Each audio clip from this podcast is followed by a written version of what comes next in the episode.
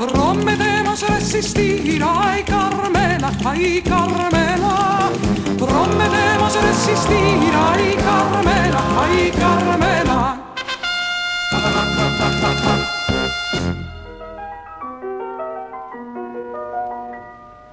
Douce France, cher pays de mon enfance, bercé de tendre insouciance je t'ai gardé dans mon cœur.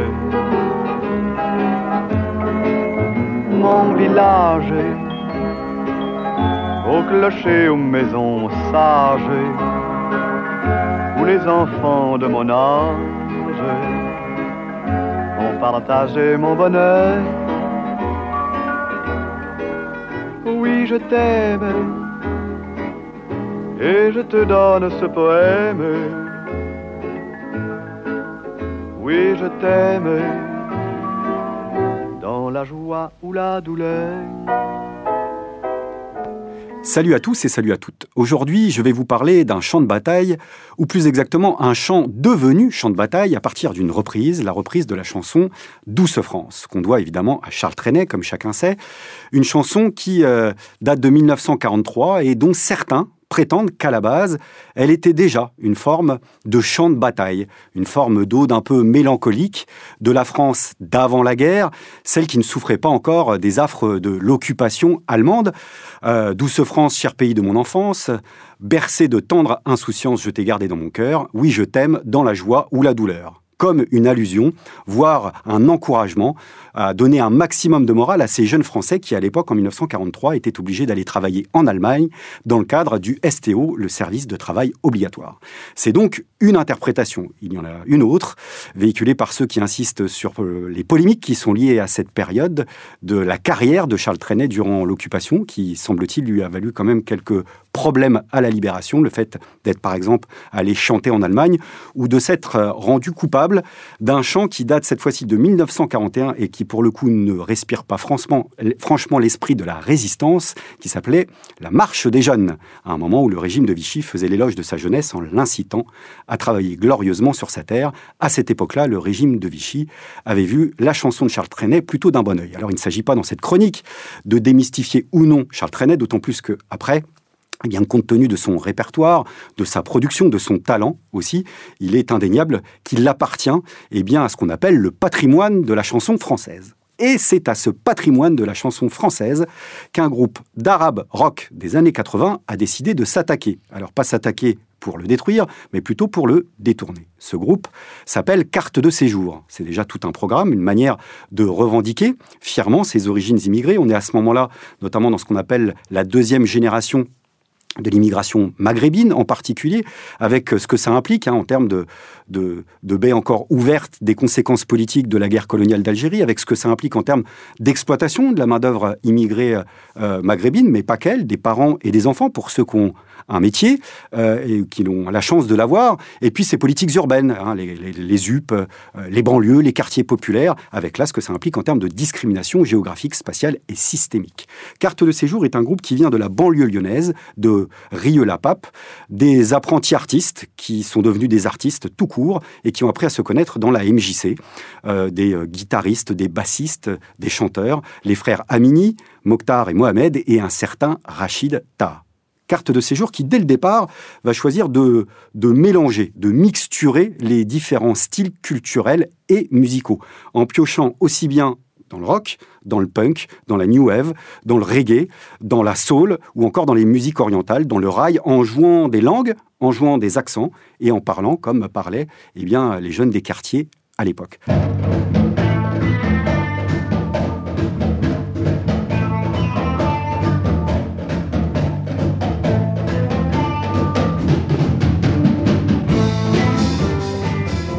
Rachid, Mokhtar, Jamel, Mohamed et Jérôme se sont rencontrés à Villeurbanne il y a deux ans. Depuis quelques mois, ils ont tout abandonné pour la musique. Leur musique, un rock mélodique qui parle des immigrés, de leurs difficultés et de l'intolérance. Carte de séjour, c'est le nom qu'ils ont choisi pour leur groupe, avec humour. Même s'ils sont préoccupés par tous les drames qui secouent le monde musulman, ils puisent leur inspiration dans le quotidien des banlieues.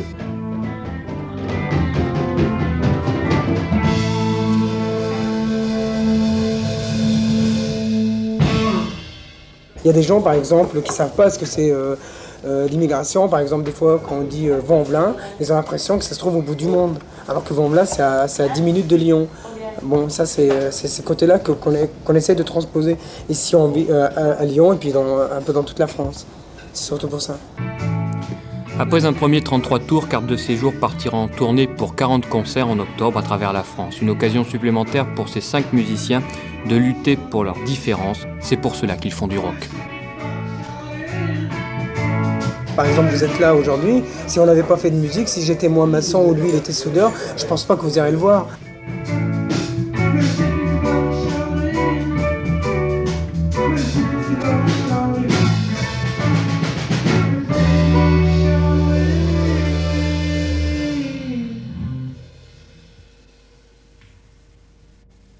Ça va être un peu la marque de fabrique de ce groupe Carte de Séjour qui va permettre à Carte de Séjour de se faire un nom et par exemple de passer dans les premières parties régulièrement euh, des concerts du groupe Téléphone. Pas toujours, puisque parfois, eh bien, euh, leur participation était annulée du fait de la pression, de la pression de menaces racistes de l'extrême droite, puisqu'au début des années 80, on est aussi dans ce contexte-là. C'est donc Carte de Séjour qui, euh, au mois de juin 1985, place de la Concorde, à l'issue d'une marche organisée par SOS Racisme, va interpréter à sa manière la chanson de Charles Trenet, Douce France. Qui en a eu l'idée, comme toujours, il y a plein d'hypothèses. Est-ce que c'est une discussion interne au groupe? Est-ce que c'est une discussion avec d'autres artistes? Est-ce que c'est une discussion à l'occasion d'un entretien journalistique qui a suscité l'idée de le faire? Quoi qu'il en soit, le 15 juin 1985, Rachida, quasiment a cappella, en insistant et en surjouant ou en surlignant euh, ses- son accent, histoire de bien revendiquer ses origines immigrées, eh bien, commence à entonner les premières paroles de la chanson de Charles Trenet. Il euh, revient à ma mémoire des souvenirs familiers. Je me souviens de la blouse noire lorsque j'étais écolier. Étrangement, il y a quelques mauvaises réactions dans la foule. Et du coup, Rachita interpelle le public en disant quoi? Moi, j'aurais pas le droit de toucher à votre patrimoine. Il y en a qui sont pas d'accord. Et ce sont les applaudissements qui l'emportent. Et du coup, eh bien, Carte de séjour interprète cette chanson et ça fait l'effet d'une bombe. Là, c'est une surprise pour tout le monde. On va faire une chanson bien française. Une chanson de Charles Trenet qui s'appelle 12 France. Vous connaissez 12 France 12 France. Il revient dans ma mémoire des souvenirs familiers. Vous savez ou bien 12 France, cher pays de mon enfance, bercé de tendre insouciance, je t'ai gardé dans mon cœur. Non mais ça vous va ou pas? Il y en a qui rien compris, il y en a qui grincent des dents. Hein? On touche, on touche au patrimoine, hein. Mais c'est le nôtre aussi, hein Oui ou non Si vous êtes là, vous êtes d'accord avec nous, merde. Oui Charles Trenet, on peut le chanter, nous Ouais Non Il y a des arabes qui disent non. Non, je sais qu'il y a des racistes arabes hein, aussi, hein. Hein Il y a aussi des... Tout le monde est raciste, je crois, hein. Faut pas... Faut pas non plus croire que tout le monde est parfait. Il revient à ma mémoire souvenirs Je revois ma blouse noire lorsque j'étais écolier.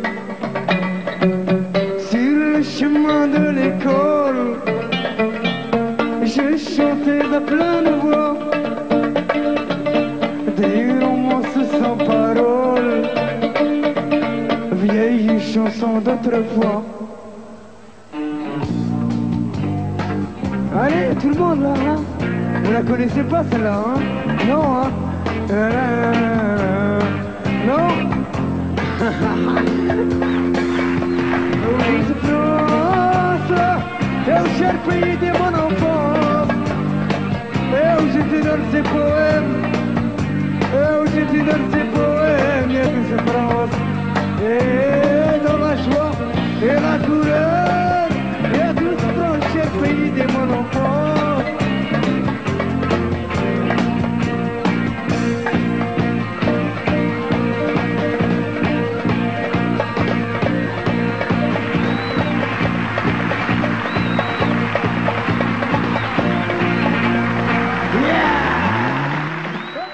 point de vue linguistique, on pourrait presque parler de polysémie. La polysémie, vous savez, ce sont ces mots qui ont plusieurs significations différentes. Bah là, c'est le cas avec la chanson tout entière. La chanson originale de Douce France de Charles Trenet évoque la France des villages, la France rurale, une France qui est déjà largement en noir et blanc au début des années 80. Et lorsque le groupe Carte de séjour l'interprète, il est question d'une France urbaine et du traitement qui est réservé à l'immigration et aux enfants issus de l'immigration. Douce France, c'est-à-dire cette France qui n'est plus si douce que ça, cher pays de mon enfance, c'est-à-dire précisément le traitement qui est réservé à cette jeunesse-là. Et évidemment, L'interprétation par carte de séjour de la chanson Douce France va donner de l'urticaire à à peu près tout ce que compte de réactionnaire le pays. Et il y en a déjà un paquet à l'époque, du côté de l'extrême droite, de la droite, une partie de la gauche qui est un peu, un peu embêtée avec cette chanson. Une certaine partie de la gauche qui ferme les écoutilles, qui préfère ne pas entendre, et l'autre qui va tenter une autre stratégie, c'est-à-dire de tenter de détourner la chanson qui elle-même avait été détournée. Ça va être le cas du pouvoir socialiste en place à ce moment-là à partir de son enregistrement qui va être effectué en studio en 1986, eh bien, par exemple, Jacques Lang en personne, aux côtés de Charles Trenet en personne, va distribuer le single aux députés de l'Assemblée nationale.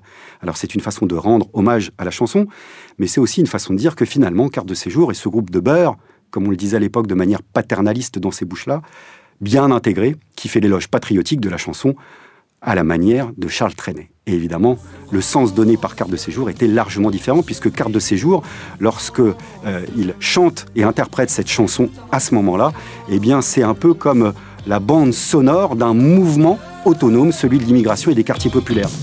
Mon village, au clocher, aux maisons sages, où les enfants de mon âge ont partagé mon bonheur.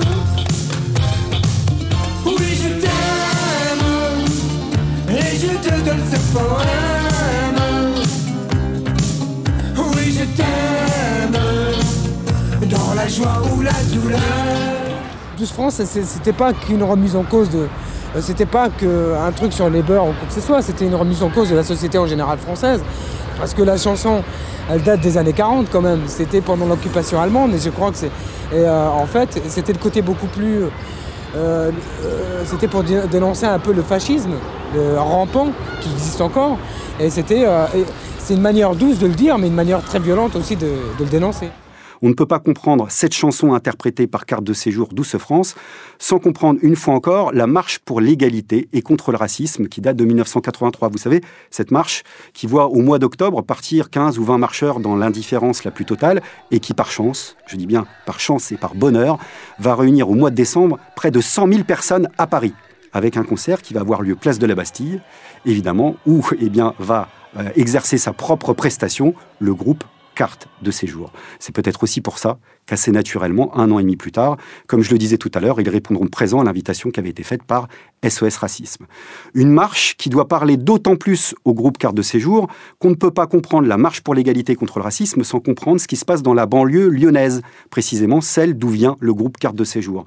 Avec des problèmes et des problématiques qui ne sont pas propres qu'à la banlieue lyonnaise, mais en tous les cas, tout part de là, en particulier du quartier des Minguettes, de la ZUP des Minguettes, qui fait qu'à la fin des années 70, qui était d'abord simplement une annexe, c'est devenu un commissariat qui va virer à la guerre privée entre les policiers et une partie des habitants du quartier.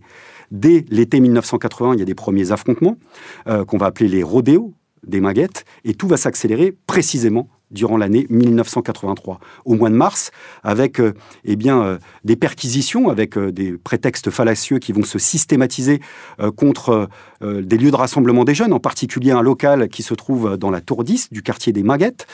Ça va susciter des affrontements, puis une grève de la faim, de, plus de 10 jeunes vont mener ce mouvement, qui va faire naître une association, l'association SOS Avenir Minguette, animée en particulier par un jeune qui s'appelle Toumi Djedja.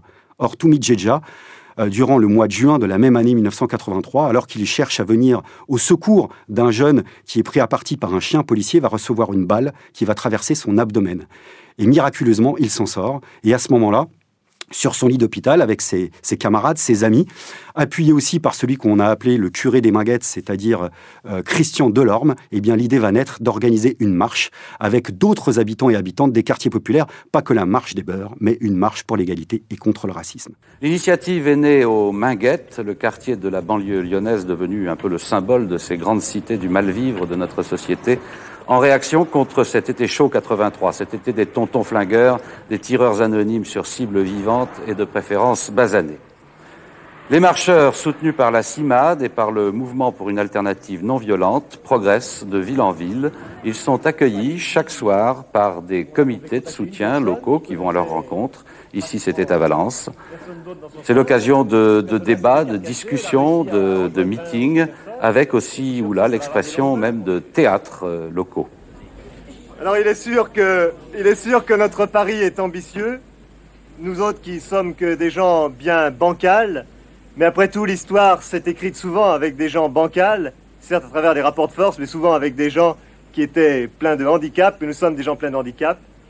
Nous avons l'ambition de réussir, et parce que nous avons cette ambition, eh bien, nous allons gagner, et nous sommes sûrs que le 3 décembre, à Paris, place de la Concorde, nous serons 100 000 pour affirmer oui à la France de l'égalité, oui à la France de la fraternité.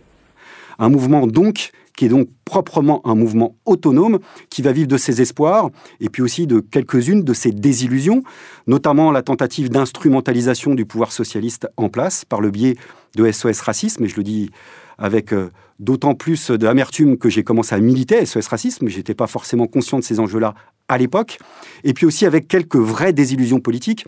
Pour prendre ce seul exemple, quelques jours seulement après euh, ces 100 000 personnes qui sont présentes en décembre 1983 dans la rue à Paris, on a une grève. On a une grève à Talbot-Poissy euh, face à un plan de licenciement qui concerne 2000 ouvriers qui, à 85%, sont des travailleurs immigrés. Il y a un mouvement d'occupation. Or, la direction de Talbot ne veut rien lâcher. Elle fait appel à son syndicat Maison, la CSL, et à des milices d'extrême droite pour donner le coup de poing face aux occupants. Euh, face à la participation passive d'un certain nombre de non-grévistes et sous une pluie une pluie d'injures racistes qui vont être filmées. Et à ce moment-là, eh bien, à part les organisateurs et les organisatrices de la marche pour l'égalité, il n'y a pas grand monde pour venir soutenir ces salariés grévistes. Le pouvoir en place de l'époque parlant même des influences religieuses de ces grévistes-là. On était déjà dans cette thématique. L'euphorie de la marche de cette fin d'année s'arrête à la porte de Talbot-Poissy où, sur fond de licenciement massif, des affrontements violents opposent immigrés et maîtrises françaises. Tout à coup, du fond du B3, des militants de la CSL chargent.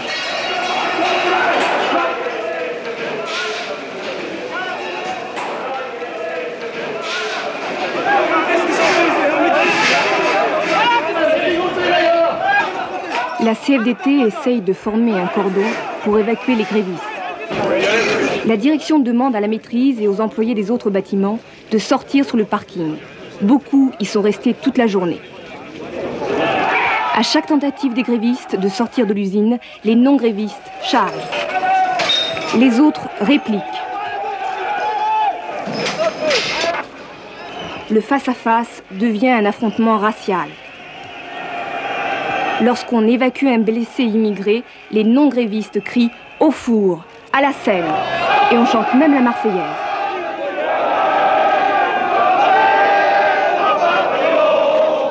Comme quoi ces rendez-vous manqués expliquent aussi peut-être que le groupe Carte de Séjour n'a pas forcément eu la reconnaissance euh, qu'il aurait pu euh, mériter. Ce sera le cas aussi de ce grand, artiste, et je terminerai là-dessus, qui est Rachid qui va partir dans une carrière solo à partir des années 1990, qui va produire de nombreux morceaux, de nombreux titres, de nombreux albums, qui va faire des participations avec Alain Bachung, qui va faire une célèbre reprise de Rock de Casbah de Clash, qui va vraiment marquer les esprits, et qui va faire une tournée quasiment mondiale peut-être un écorché vif qui est mort très jeune, à l'âge de 59 ans, et qui avait cette formule quand certains journalistes s'entêtaient à lui faire dire quelle était son identité profonde, il disait Je suis français tous les jours, mais je suis algérien pour toujours. Voilà, prenez soin de vous, le combat continue.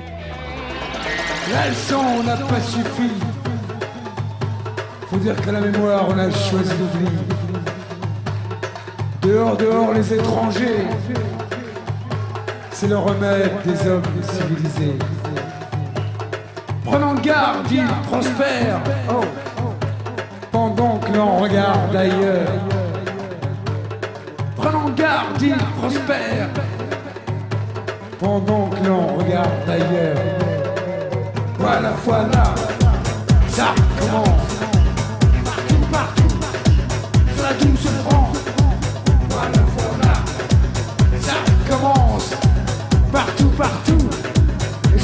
Sur